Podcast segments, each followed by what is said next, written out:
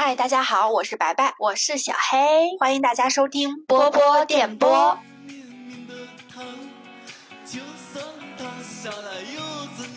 最近啊，我看了一本书，书名叫做《你不能等到生活不再艰难了才决定开始快乐》。开业是这样的一句话啊：我们是来这个世界享受爱和被爱的，是来看一年四季最美丽的风景的，是来看春风温柔抚摸树叶的。不要因为一点不快乐就灰心，那些难过啊、悲伤啊、不快乐啊，都只是为了这些风景花费的小小门票钱而已。嗯，我最近正处于那种。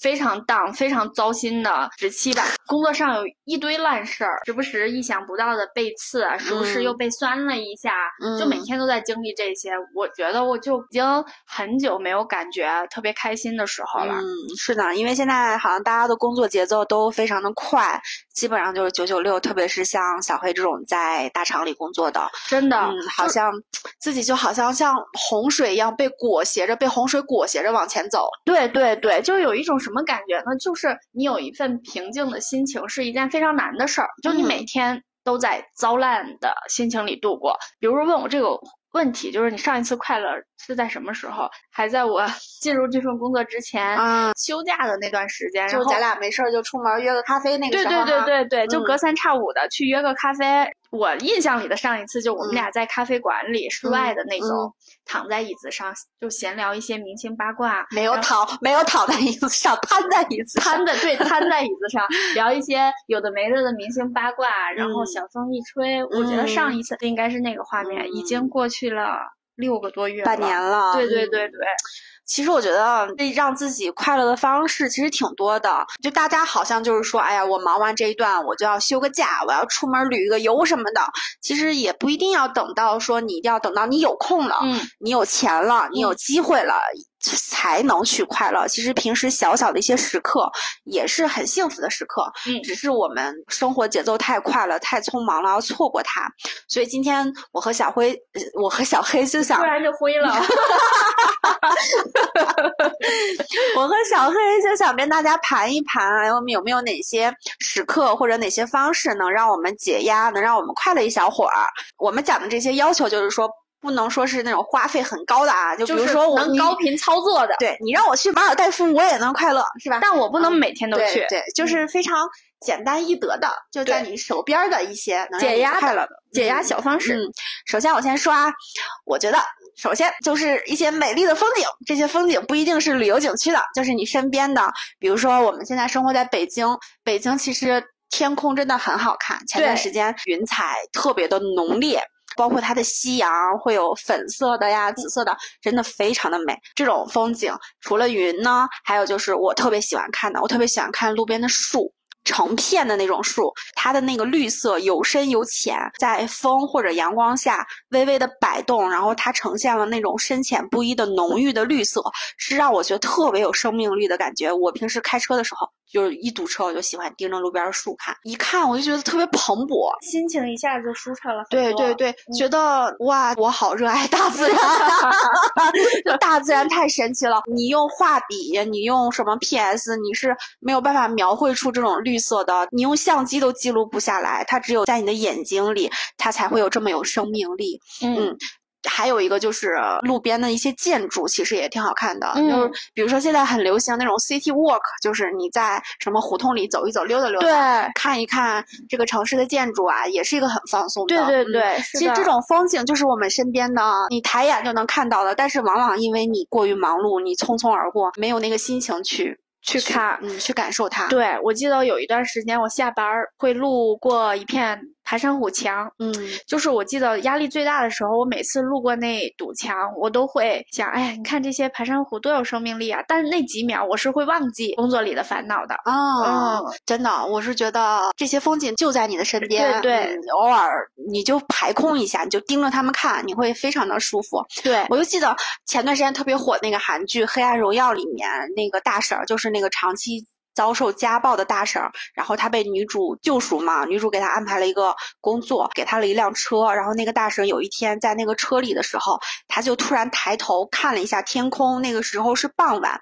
他突然有一句台词叫：“哎呀，什么破晚霞，还美成这样。”就那时候那个镜头语言是非常充斥着非常浓烈的哀伤，同时也会有一种希望的感觉，就觉得他终于能够如此糟烂，但也有这样的风。对他终于又有看晚霞、感受到晚霞美的能力了。对，嗯啊，你说的这句特别好。我觉得我最崩溃的一段时间就是没有感受美的能力，就这世间的风景在你面前，你已经无心去感受它的好。我最近感觉好一点了，标志是什么呢？就为风景的美而美了。哦，有这种心境了，我觉得可能是好一点了。对，当你在匆匆的赶路的时候，一定要稍微的。停下来看一看，其实那些工作上的那些事情，你歇个一分钟，你不去考虑它，它也不会怎么样的，是吧？会过去。但是你的心情有这一分钟的治愈，也会会让你很舒服。对，高压的状态不要让它连续，中间打断。最初的时候，我的解压方式就喝闷酒，有一段时间 就已经激烈到什么地步呢？就可能酒馆已经关门了嘛，嗯，然后我和一个同样。糟心的同事，我们俩会在便利蜂买一瓶小烧酒，坐在马路牙子上喝俩小时，也会出现这种情况，但它不是一种好的方式，因为喝完之后很难受。对，除了难受吧，你也没有感觉你的心境变好。还有就是有一些自己的娱乐，比如打麻将。但但我特别不建议啊，就通过这种有输赢的娱乐来排解压，因为它本身有输赢，你可能工作的压力排解了，就是 本身的输赢也给你带来新的情绪起伏。嗯，这个这个容易上瘾，我们我不赞成，不赞成啊。对，嗯，你说那个转移注意力，以前下了班特别喜欢干的一件事情就是手机里放着一个小说或者放一播客，不要是那种非常费脑子的一些内容啊，就是一些言情啊或者是爽比较爽的内容。对。嗯，就是你漏听两三章，你情节你还能接上。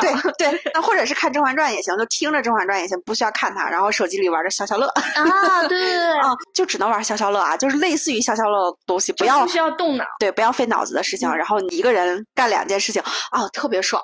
啊，就觉得我也有过，嗯，我就我那个特低级，我会在后台放《知否知否》，因为它我听了二三十遍了，它漏哪个情节我都无所谓了，就玩那个游戏，就把一瓶水倒到另一个瓶里，然后颜色变成一样。我也玩过那个，后面别人吐槽我好无聊，好降智，但我说实话，你解压就是这样的，你不能要求你，你一天二十四小时你都在进步，你都在自律，你这些无聊浪费的时间就是在自愈治愈自己。对我。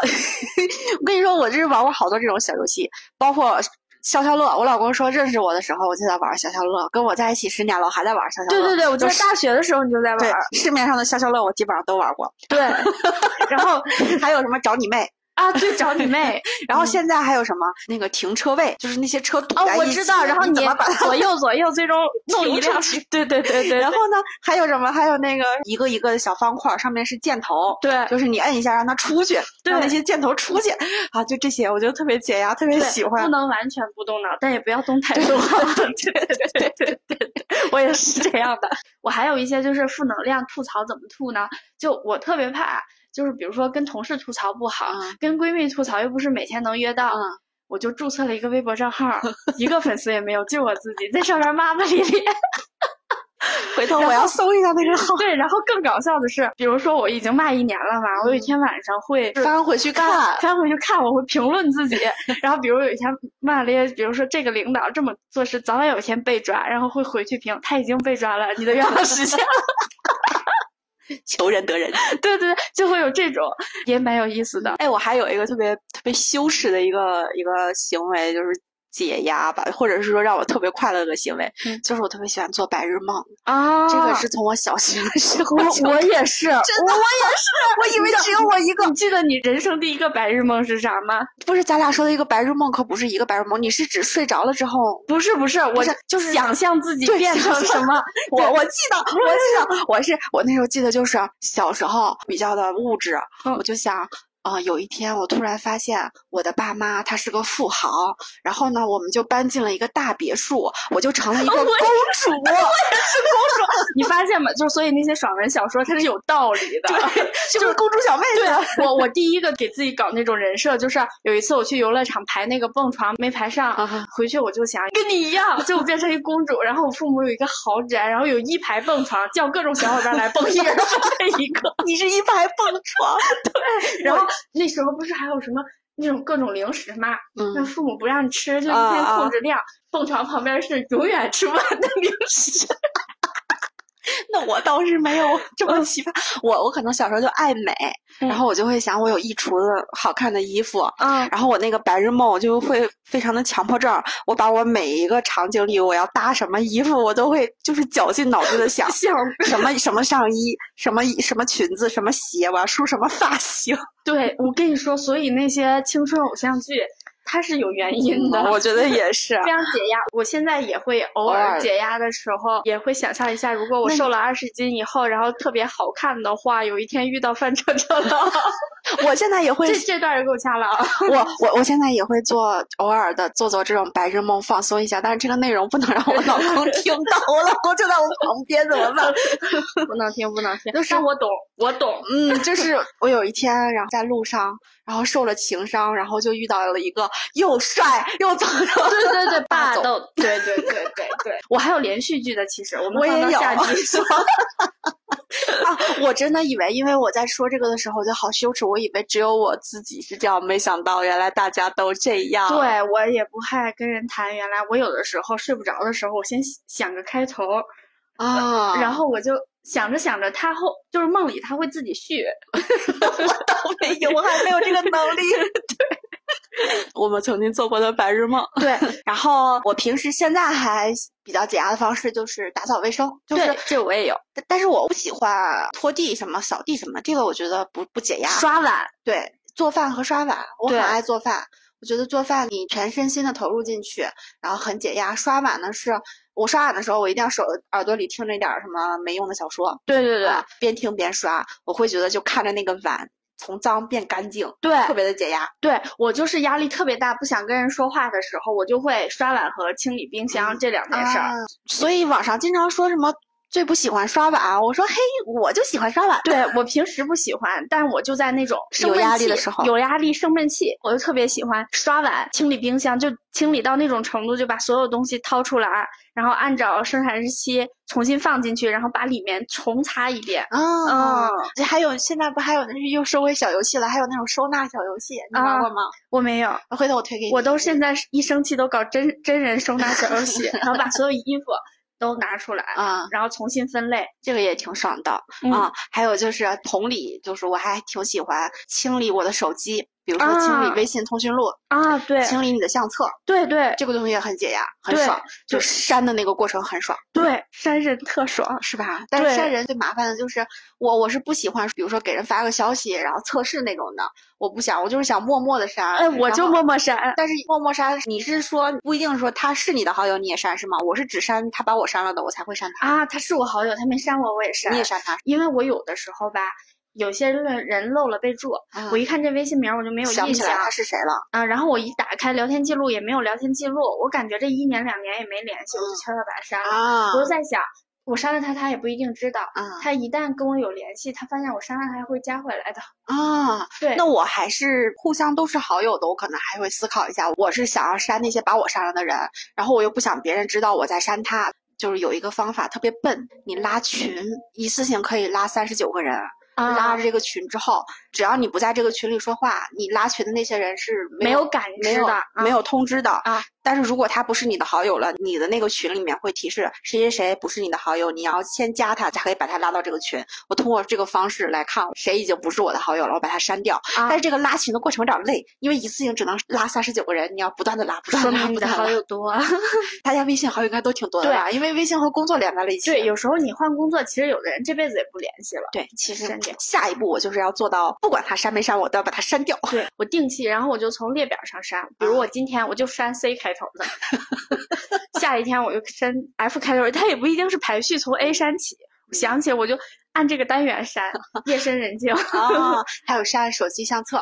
对我因为我手机相册里好多那种没有用的照片，或者是同一个场景拍了好多张。啊，嗯，我就喜欢删，而删的这个过程，你还会回味一下拍这个照片当时的你，可能去哪玩，或者是你当时你吃了什么好吃的，还啊还挺开心的。你又能回味，然后又能删，啊，这样嗯，这个我还没尝试删手机相册也很爽的。嗯嗯嗯，我最近在玩那个三国杀，听他那个配音，杀一下，那个倍儿爽啊！就听那个声儿是吗？对，听那个声儿，杀一下倍儿爽。这十几分钟你要集中精力的去玩它嘛，嗯，就感觉很好。个我还有一个解压的方式，有两种。第一种呢是大家刷小红书或者抖音的时候，应该会有教唱歌的那种吧？啊，看那个让你跟着他唱。但是这个呢，解压程度百分之六十。社死程度百分之一万，那倒没有，你自己呀，找一个没有人的地方。嗯，挤压程度百分之百，就是你放一首你特别熟的歌，特别朗朗上口的歌，在一个房间里最好没有人，或者在你的车里，然后你就大声的跟着他唱啊，特别爽。因为我一首朗朗上口的没有，好难呀，因为自己的能力痛失解压方式。这个特别适合你想哭的时候，想要大声的发泄出来的那种时候，就这个特别。爽，就是你大声的唱，最好选那种有怒音的歌啊，或者我真就是什么向天再借五百年 那种，不管是歌还是这个愿望，感觉都很解压，嗯，真的特别解压。就是有时候人是需要一种释放的，对，这跟大哭一个一个一个功效。说对了，我就是大哭啊，是吧？大哭也很解压。对对对，而且我我现在还有一个新的方式，就我过去要求自己做一个为别人考虑的人，嗯，体面的人，素质高的人。现在我把素质扔了。就是别人惹我，我就怒怼。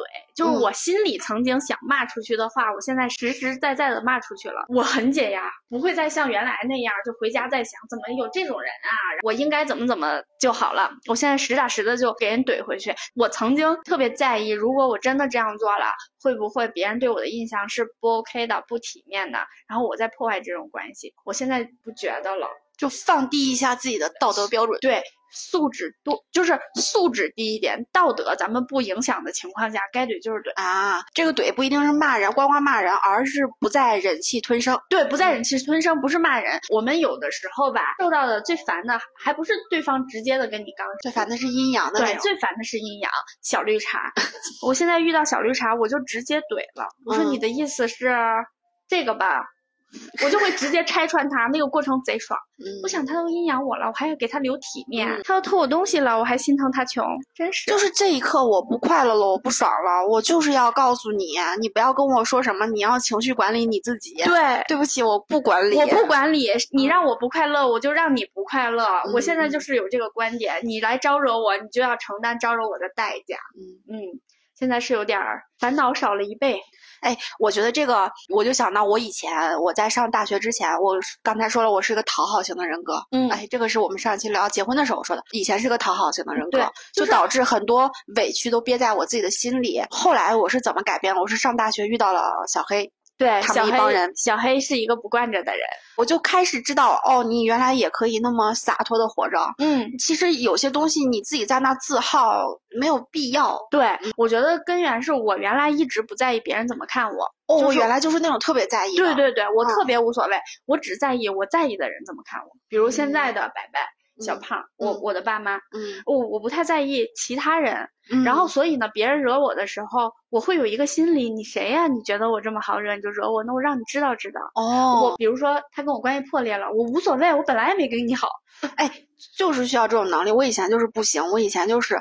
就是希望所有人都喜欢我，特别是我觉得好的朋友，我就希望，哎呀，你可不能跟我不好啊，你可不能觉得我不好啊，嗯，导致因为受了很多委屈，对，因为不是所有人他都跟你合得来的，对，然后你就会受很多委屈，让他特别伤心。后来上大学之后，我才知道什么叫真正的朋友。你对那些你欣赏他，他也欣赏你的人，把爱给这些人。把那些利用你的善良去获得一些东西的人，就让他滚远一点。导致我现在有另一个极端，就我只有一个好朋友。这倒也，我觉得也也也是跟我的性格有关。我就是对一个感情过于的，就是一旦我我们俩产生感情，就是友情啊，一旦我们俩产生友情，我就会他会消耗我。嗯，我又不想被消耗，所以我只选择一个人就够了。这个人给我提供了友情的情绪价值，我友情这一块有了就够了，对，就不需要别的朋友了。我觉得这样也挺爽的。也挺开心的，不需要就为了好像我有我我要有很多朋友而去社交什么的。对，我的点是我本来是一个直爽的人吧，我对一个人的欣赏和讨厌都写在脸上，脾气相对来说比较大，别人一惹我，我会直刚嘛。所以我曾经在职场上得到过很多不友好的评论，就是说我情绪不稳定。嗯，我最近解了这个问题。第一是我觉得脾气大跟情绪不稳定它是两回事，两回事儿。脾气大是我对于一些不友好的东西我果断反击，嗯而情绪不稳定是我对一件事情的判断的规则总是变。嗯比如说你今天做了这件事儿，我觉得好；明天你做了这件事儿，我就觉得不好，这种叫不稳定。